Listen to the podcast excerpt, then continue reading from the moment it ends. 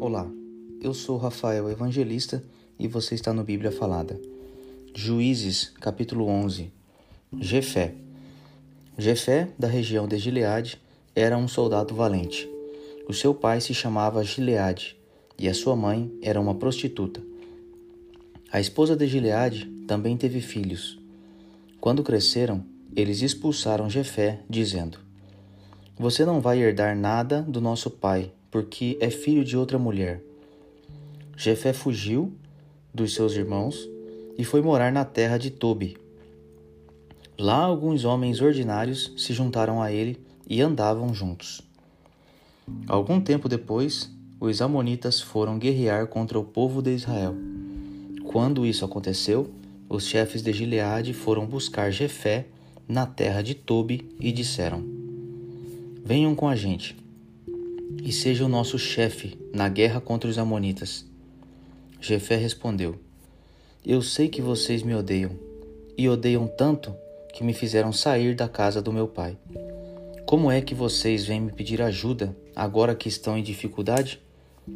Nós viemos falar com você porque queremos que comande todo o povo de Gileade na luta contra os Amonitas.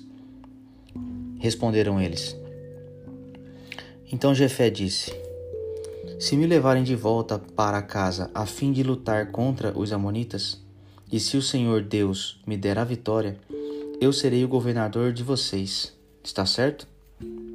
Eles responderam: Sim, nós faremos como você diz. O Senhor é a nossa testemunha. Aí Jefé foi com os chefes de Gileade e o povo o colocou como governador e chefe. E em Mispa, na presença do Senhor, Jefé fez o povo jurar que faria tudo o que havia sido dito. Então Jefé enviou mensageiros ao rei dos Amonitas. Os mensageiros disseram: O que é que vocês têm contra mim? Por que invadiram o meu país? O rei dos Amonitas respondeu: Quando os israelitas saíram do Egito, tomaram a minha terra, desde o rio Arnon até os rios Jaboque e Jordão. Agora, sem luta, vocês devem devolver a minha terra. Jefé mandou outros mensageiros ao rei dos Amonitas com a seguinte resposta: O povo de Israel não tomou a terra de Moabe nem a terra de Amon. Quando os israelitas saíram do Egito, foram pelo deserto até o golfo de Acaba e daí até Cádiz eles mandaram mensageiros ao rei dos Edomitas, pedindo licença para passar pelas suas terras, mas ele não deixou.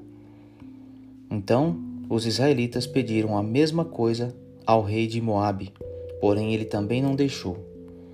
Por isso os israelitas ficaram em Cádiz.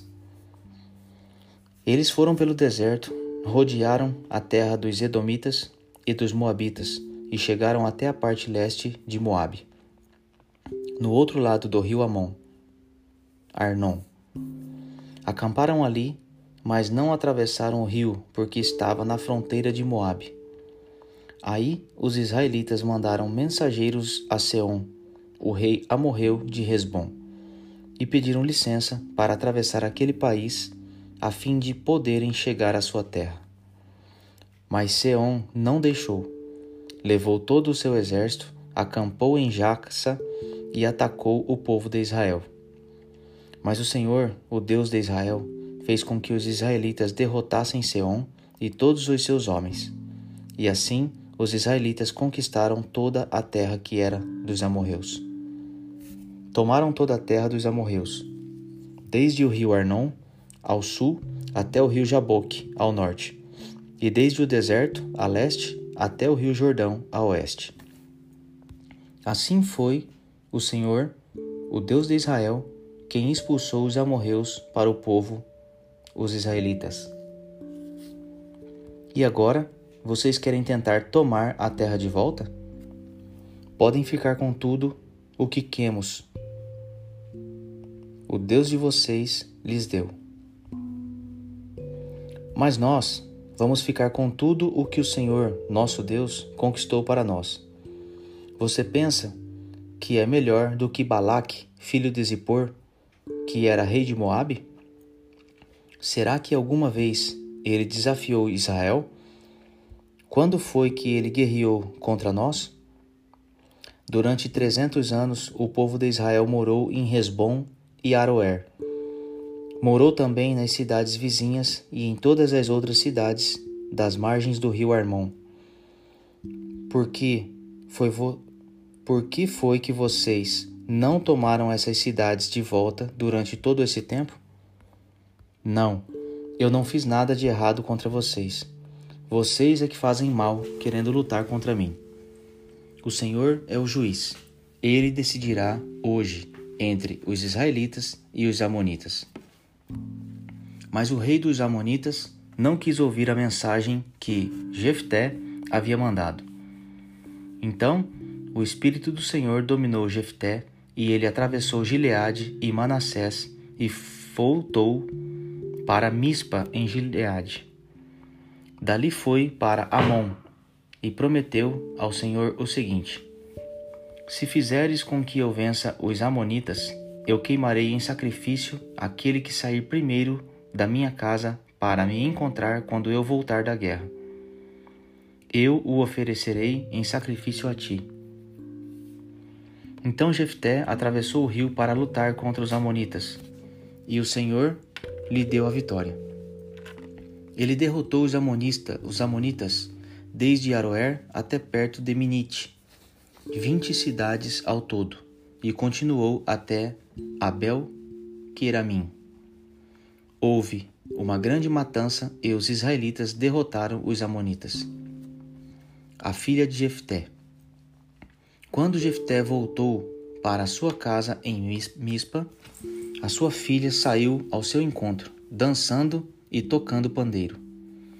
Era filha única. Ele não tinha mais nenhuma filha ou filho. Quando Jefté a viu, ficou desesperado. Rasgou as suas roupas e disse: Ah, minha filha, você está partindo o meu coração. Por que tem de ser você quem me vai fazer sofrer? Eu fiz uma promessa a Deus, o Senhor, e não posso voltar atrás. Ela respondeu: se o Senhor fez uma promessa ao Senhor Deus, faça de mim o que prometeu. Pois o Senhor, Deus, deixou que o Senhor se vingassem dos nossos inimigos, os Amonitas. E continuou: Só peço uma coisa. Deixe que eu vá com as minhas amigas pelos montes e chore durante dois meses, porque nunca chegarei a ser mãe. E o pai deixou que ela fosse por dois meses. Então ela e as suas amigas saíram pelas montanhas, chorando, porque ela nunca chegaria a ser mãe. Depois dos dois meses, ela voltou para o pai, e ele fez o que havia prometido a Deus.